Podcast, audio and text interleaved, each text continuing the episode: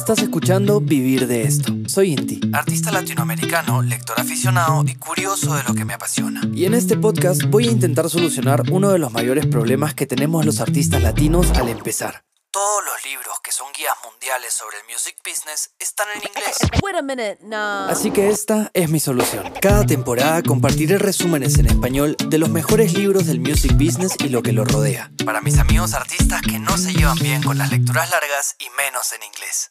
Porque los artistas como tú y yo podemos vivir de esto. Hoy seguimos con la parte 2 del libro All You Need to Know About the Music Business de Donald Passman. Así que ahora te dejo con el capítulo 14 de Vivir de esto. Parte 2, capítulo 14. Copyright Basics. Antes de que podamos entender de qué se trata la composición y el publishing, tenemos que entender cómo funcionan los derechos de autor. Cuando tratas con algo intangible como un derecho de autor, que no se puede ver, sentir u oler, es un desafío. Los derechos de autor son complejos. Su definición legal es, entre comillas, un monopolio de duración limitada. Su propósito, como indica, bueno, por ejemplo, la Constitución de Estados Unidos, es promover el progreso de las artes útiles, entre comillas, dando a los creadores derechos exclusivos sobre sus obras durante un tiempo. ¿Y quién tiene derechos de autor? Bueno, para tener derecho de autor, la obra tiene que ser original, no copiada de otra cosa, y de suficiente creatividad para constituir una obra, que es una valla bastante baja. No existe una forma específica para saber qué se puede copiar, se decide caso por caso. Hablaremos más sobre esto más adelante, en relación con los casos de infracción de derecho de autor.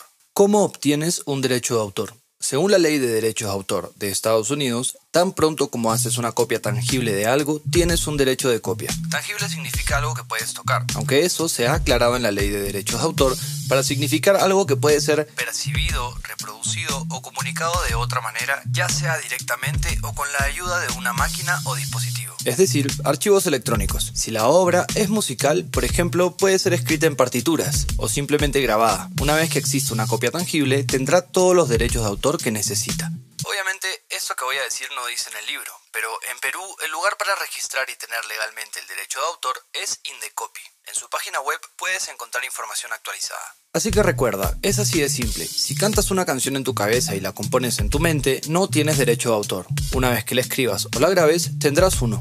Cuando tienes un derecho de autor, obtienes los siguientes derechos sin cargo adicional. Estos derechos que te diré son exclusivos, lo que significa que nadie puede hacer estas cosas sin tu permiso. Y para los fanáticos técnicos que me escuchan, los derechos de autor se enumeran en la sección 106 de la Ley de Derecho de Autor de Estados Unidos. El primer derecho exclusivo es el de reproducir el trabajo. Por ejemplo, si escribes una canción, nadie puede grabarla, publicarla como partitura, ponerla en una película o copiarla sin tu permiso. En realidad hay algunas excepciones, pero llegaremos a ellas en un minuto. Además del derecho a reproducir tu canción, también controlas un derecho de distribución separado. Tienes que ver la diferencia entre hacer una copia de la obra, como grabar una canción, que es el uso de un derecho de autor en una reproducción, como discutimos en el primer punto, y la distribución de esta copia, que es la transmisión al público, por ejemplo. Y este es otro derecho separado. El tercero es el derecho a realizar el trabajo públicamente. Con una canción, esto significa tocarla en todas las salas de conciertos, en la radio, en la televisión, a través de un servicio de streaming, en los bares, parques de atracciones, supermercados, ascensores, en donde sea. En donde sea que alguien esté tocando públicamente, tú puedes controlar el derecho si es que tu música se puede tocar ahí o no. El cuarto derecho exclusivo es el trabajo derivado.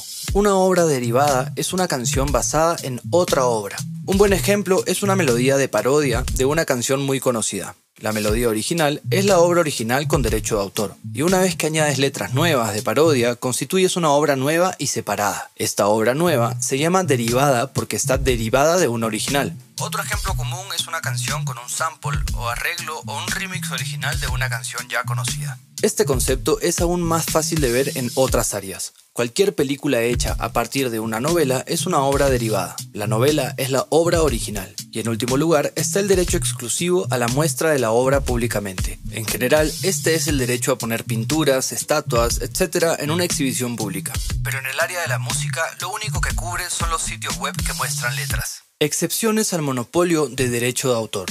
Como dije antes, la ley de derecho de autor te da un monopolio absoluto, lo que significa que es como tu juguete y no puedes dejar que nadie lo use. Sin embargo, hay cinco excepciones importantes a esta regla de monopolio, y se conocen como licencias obligatorias. Una licencia obligatoria significa que debes emitir una licencia a alguien que quiera usar tu trabajo, te guste o no.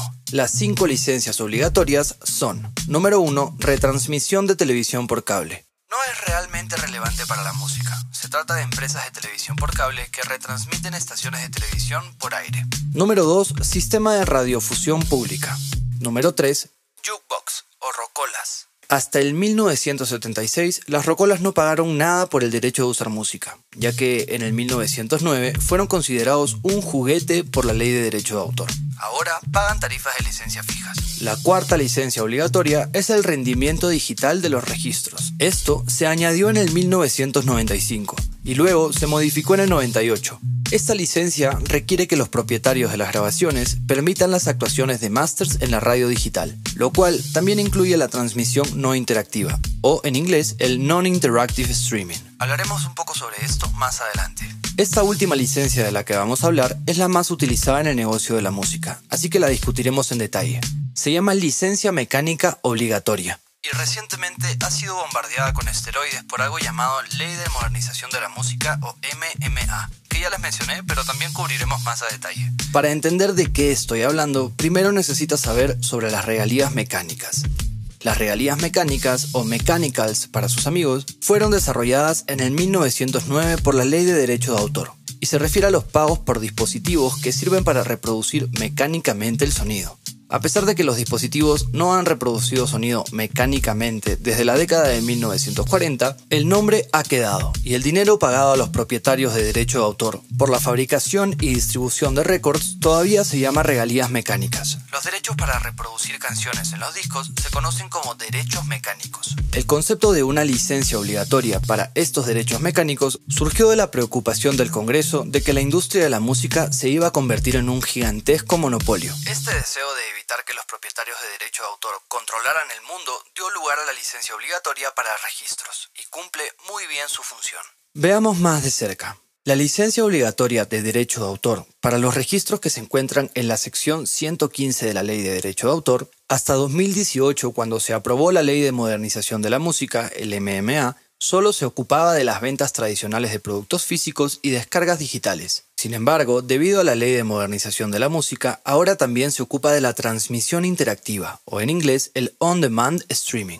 La licencia obligatoria de streaming es más compleja, así que déjame darte primero las partes de la licencia mecánica que no cambiaron bajo la ley de modernización de la música. Hace un momento mencioné la sección 115. Esta sección dice que una vez una canción ha sido grabada y publicada al público, el propietario de los derechos de autor debe licenciar la canción, es decir, tienen que emitir una licencia mecánica obligatoria. Esta licencia la deben emitir a cualquier otra persona que quiera usar la canción en un fonograbador. Este término fonograbador lo definió la ley de derecho de autor y lo explicaré en un minuto. Y si no puedes obtener una licencia voluntaria, es decir, una en el que tú y el propietario de los derechos de autor llegan a un acuerdo, puedes invocar a la sección de licencia obligatoria de la ley de derecho de autor y el propietario tiene que permitirte usar la canción en fonogramas por un precio fijo. Sin embargo, el propietario solo está obligado a emitir una licencia mecánica obligatoria si es que 1. La canción es una obra musical no dramática y 2. Se ha grabado Número 3. La grabación anterior se ha distribuido públicamente en fonograbaciones. Y número 4. La nueva grabación, llamada también portada o cover record en el negocio, no cambia la melodía básica o el carácter fundamental de la canción. Para terminar, en el número 5, la grabación de la portada, o sea, este cover record o regrabación, solo se utiliza en fonogramas distribuidos al público para uso privado. Todas estas condiciones tienen que existir antes de obtener una licencia obligatoria. Si pierdes uno de estos detalles, tienes que rogarle al publisher una licencia y simplemente te puede decir no.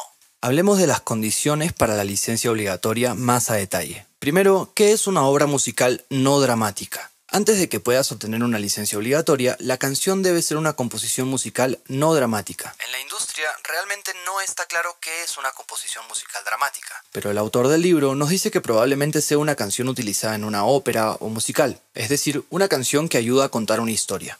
Nadie sabe realmente si el término incluye o no una canción que lleve una historia en sí en la letra. Supongo que no, pero es solo una suposición. Uno de los términos que dije antes es grabado previamente. Quiere decir que no puedes obtener una licencia obligatoria para la primera grabación de una canción. Además, incluso si la canción fue grabada previamente, solo puedes obtener la licencia obligatoria si esta primera grabación fue autorizada por el propietario de los derechos de autor. El siguiente término cierra una escapatoria de la ley que acabo de mencionar. Esta es la distribución pública. Esto quiere decir que la primera grabación debe haber sido distribuida al público. Por lo tanto, incluso si el propietario de derechos de autor grabó la canción, si nunca la publicó, no puedes hacer una licencia obligatoria para una nueva grabación. Conceptos que dije es el fonograbador o phonorecord. Una licencia obligatoria solo está disponible para los fonograbados, que se definen en la ley de derechos de autor para referirse a las grabaciones de solo audio. Esta definición fue el mejor logro de las publishers en el 1976 en la ley de derechos de autor ya que excluyó a los dispositivos de video doméstico de la definición de fonograbaciones. Esto significa que no hay una licencia obligatoria para las obras audiovisuales, y entre otras cosas significa que las compañías cinematográficas tienen que negociar con todos los propietarios de los derechos de autor para la transmisión audiovisual de cada canción. También significa que los propietarios son libres de cobrar la tarifa que quieran. Cuando obtienes una licencia obligatoria, se te permite reorganizar la canción para, entre comillas, ajustarla al estilo o la forma de interpretación de la actuación. Esto está en la sección 115A2 de la Ley de Derechos de Autor, para ustedes los detallistas. Sin embargo, no puedes cambiar la melodía básica o el carácter fundamental de la obra, así que por ejemplo, no podrás escribir nuevas letras o añadir otra melodía. Si existen todas las condiciones anteriores, entonces cualquier persona que quiera usar una canción en fonograbaciones o streaming puede hacerlo presentando ciertos avisos y pagando una tarifa fija llamada tarifa legal.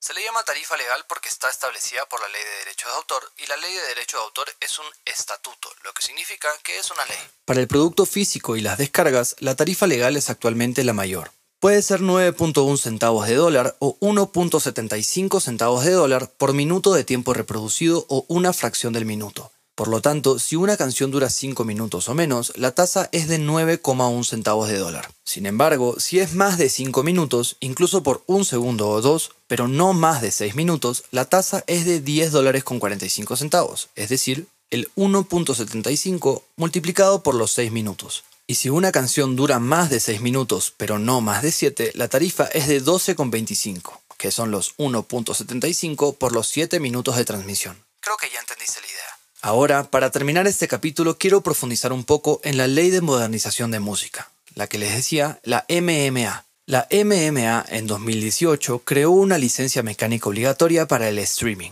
y a diferencia de la licencia obligatoria para lo físico y las descargas, puedes obtener una licencia de streaming incluso si el máster no se ha lanzado previamente. Es decir, es un primer uso y no un registro de portada o un cover record o una regrabación como les decía antes. Sin embargo, solo puedes obtener una licencia obligatoria de streaming si la grabación del máster fue autorizada por el propietario de la canción, y si el propietario de la grabación de sonido autorizó la distribución digital. Si ya estás autorizado para la grabación y distribución digital por el propietario de la canción y el máster, ¿por qué necesitas una licencia obligatoria? ¿No tienes acaso una licencia voluntaria ya? La respuesta es bastante interesante y tiene sus raíces en una guerra masiva que ocurrió en el negocio. Pero necesitamos algunos conceptos más en nuestro haber antes de que pueda explicarlo. Así que espera hasta el próximo capítulo.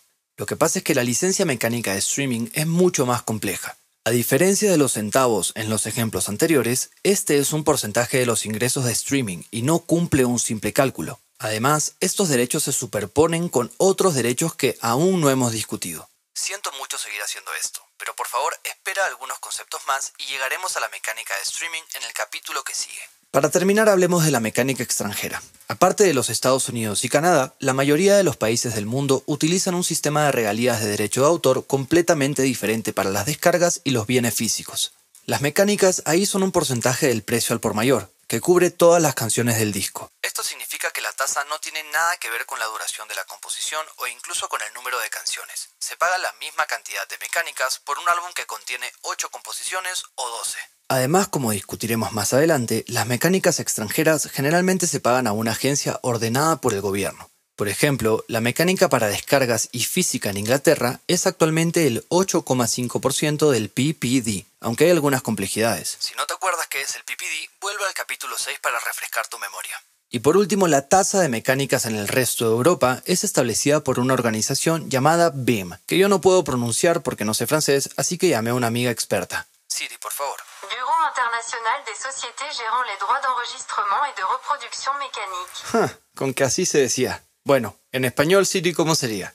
Oficina Internacional de Empresas que gestionan el registro y los derechos de reproducción mecánica. Bueno, ahora nos queda un poco más claro. Para hacerlo más sencillo, se pronuncia BIM y las siglas son BIEM. Es un grupo de agencias en cada territorio que recaudan regalías mecánicas para sus afiliados. Actualmente la tasa de BIM es de 11% del PPD, pero permiten algunas deducciones, por lo que la tasa neta es del 8,72% del PPD. Las tasas de streaming extranjera son establecidas por estas mismas organizaciones. Pero aguanta un poco, que en el siguiente capítulo esto se pondrá bueno. Te veo en el capítulo 15. Acabas de escuchar Vivir de esto. Te agradezco de corazón haber llegado hasta aquí. Si te gustó el capítulo, suscríbete para que no te pierdas ningún otro. Si calificas el podcast en Spotify o le das like en YouTube, me estarás ayudando muchísimo. Si algo no te quedó claro o tienes alguna duda en particular, puedes escribirme en las redes sociales como arroba vivir de esto y en mi personal como arroba solo Estaré feliz de responder tu mensaje. En el siguiente capítulo seguimos con la parte 3 de este libro porque los artistas como tú y yo podemos vivir de esto. Cada uno debe aplicar su propio criterio a lo que se dice en este podcast.